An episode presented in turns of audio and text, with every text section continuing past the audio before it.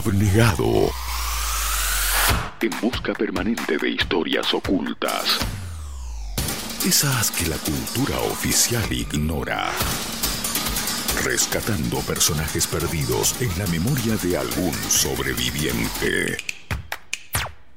En la balsa, el licenciado Carrison le pone un manto de luz al olvido en las crónicas suburbanas.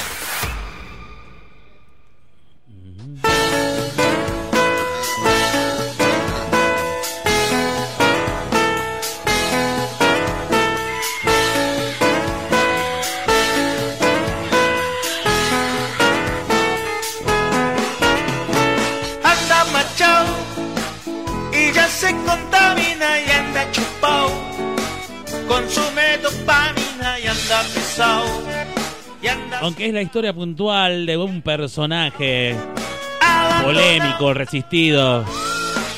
Esta historia puede caberle a cualquiera de los tantos que conozco en el ambiente rocker. Incluso a este conductor, a este humilde conductor de radio, creo que esta también le cae de perillas esta. Licenciado Carrizón, usted tiene la palabra.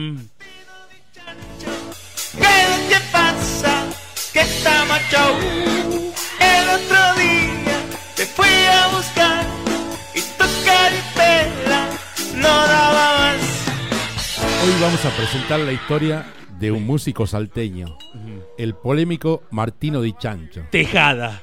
Tal vez ustedes tengan poca referencia de él, pero aún así en el anonimato supo construir una polémica carrera a nivel local e inclusive tuvo una presentación nacional multitudinaria en ocasión de ser invitado a abrir los festejos por la conmemoración de los 200 años de la. Revolución de Mayo. Ajá. Quien se ocupó de seguir de cerca la reconstrucción histórica fue el licenciado Tano Rivetti. Usted lo conoce, ¿no? Sí, lo cono- cono- conozco ¿Quién? eh, al señor Rivetti. Quien además supo acompañarlo en varias oca- eh, ocasiones en esas caravanas interminables. Caravana, licenciado- estamos hablando de caravanas Caravana, alcohólicas, alcohólicas, ¿no? Sí, sí, totalmente. El licenciado Rivete se ocupó de realizar una exhaustiva investigación biográfica para que este personaje no se pierda en los laberintos de la historia.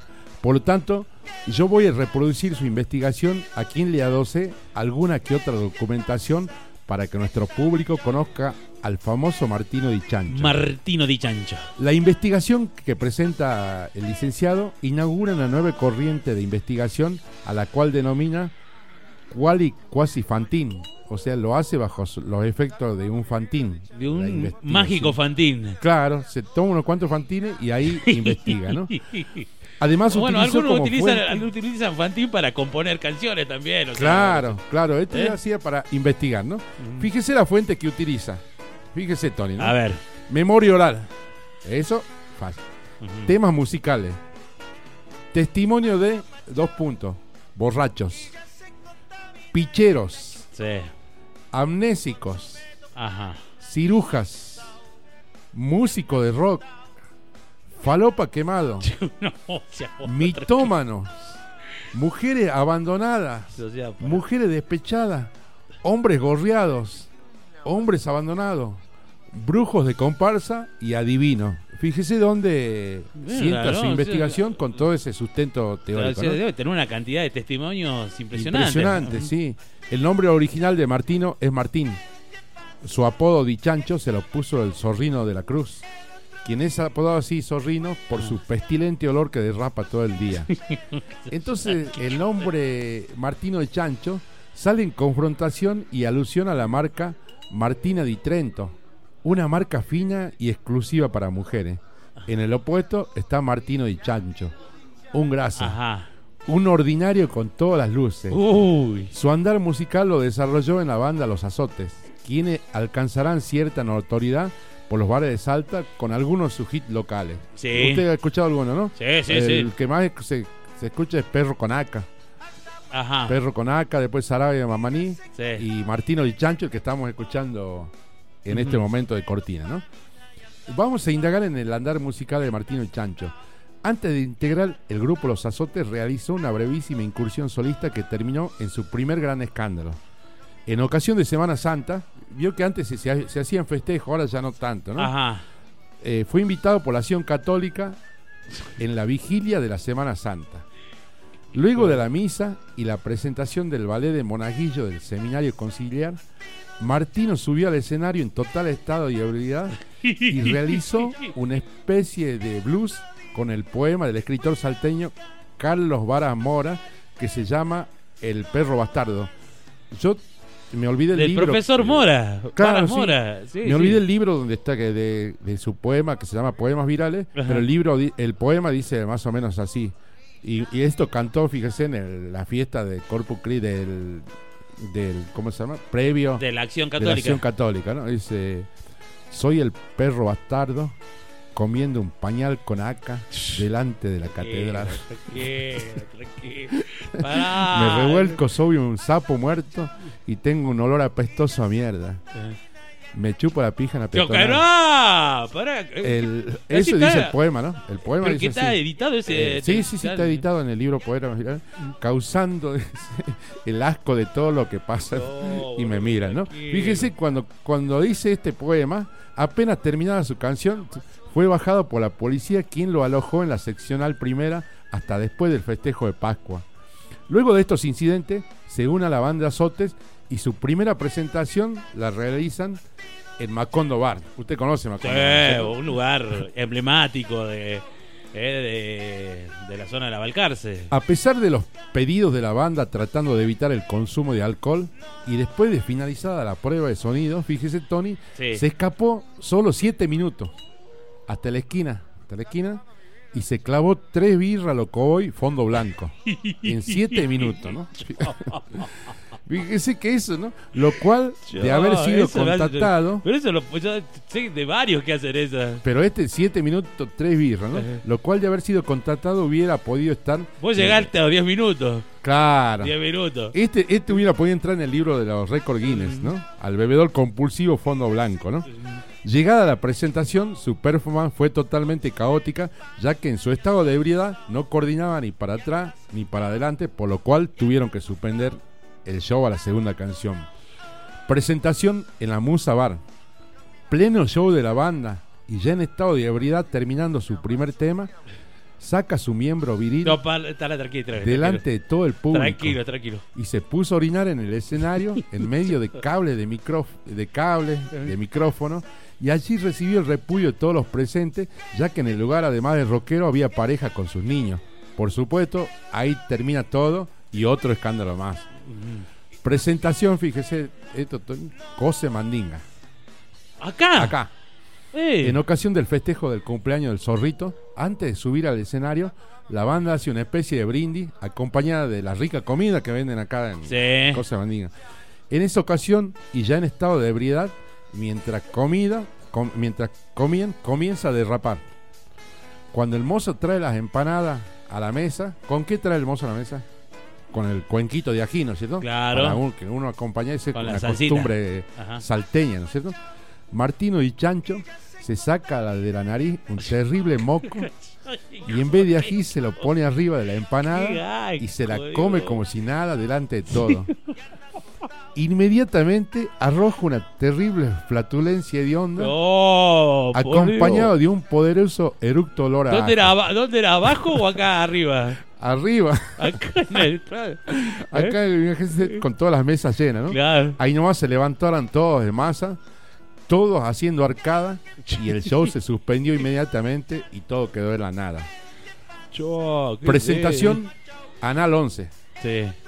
Allí se presenta en forma solista y rapea una letra escrita por él mismo en un momento que estuvo sano, sorprendiendo a todos, inclusive a la conductora. Inmediatamente, Emil Llamado. claro, exactamente. Ajá. Inmediatamente le tira los galgos encima en el aire, lo cual obligó a la conductora a pedir una pausa para sacárselo de encima. A partir de este momento, Martino Di Chancho no deja pasar ninguna oportunidad para tirarse a cuanta mina se le cruce Olía en el camino. Dos milímetros de sangre. Ni y siquiera sangre. Se mandaba, pero recibiendo múltiples denuncias de organizaciones, fíjese, Tony, Ah, claro. organizaciones feministas. Comunidad LGBT. Acción Católica y Rabino Verga. Ajá. Fíjese todas las denuncias que iba cargando ya en su accionar, ¿no? Presentación Paseo de los Poetas. Además de la borrachera, ahora cargaba con ese estado de lujuria incontenible, Ajá. motivo por el cual había que cuidarlo bien de cerca porque estaba listo para zarparse en cualquier momento. Oh, pará, tranquilo, pará. pará, En esta presentación, fíjese lo que hace Tony. Deja de tocar en mitad de los temas, se cruza de brazos y empieza con el baile del trompo. En pleno escenario con el baile del trompo. ¿no? Ahí nomás se puso a tomar arriba del escenario, dando por finalizado el show, por decisión de él mismo, dejando atónito a la banda, a los espectadores que no entendían absolutamente nada de lo que pasaba. Sin embargo, la, rota- la gota que colmó el vaso fue la presentación que realizó la banda en ocasión de los festejos de los 200 años de la Revolución de Mayo, donde fueron invitados a abrir el show multitudinario, por ser una banda ideológicamente filo-kirchnerista. Ajá. A pesar de todos los cuidados de la banda para evitar que Dichancho suba al escenario borracho, no se sabe cómo y en qué momento apareció totalmente borracho y endrogado. Él decía que la cerveza era su droga favorita. Ajá. Sube al escenario, fíjese Tony, ¿no? Toma el micrófono e inmediatamente se dirige al público y dice, buenas tardes Argentina, dice. Ajá. No saben en el garco que me eché antes de subir al escenario, dice. Fue un sorete así de grueso. No, como- tranquilo, pará, ya como está. de medio metro, dice, salud por eso. dice.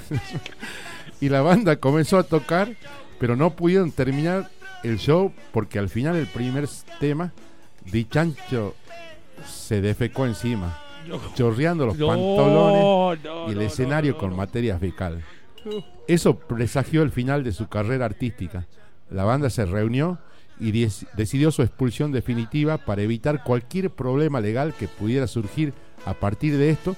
Le enviaron una carta documento fundamentando los motivos de su expulsión. Fíjese, Tony, por qué lo expulsan. Ajá. Alcoholismo extremo e irresponsable. Sí. A usted también lo expulsan por eso, ¿no? Procacidad. También entra Tony. Conducta nefasta, soez, indecorosa y grasa.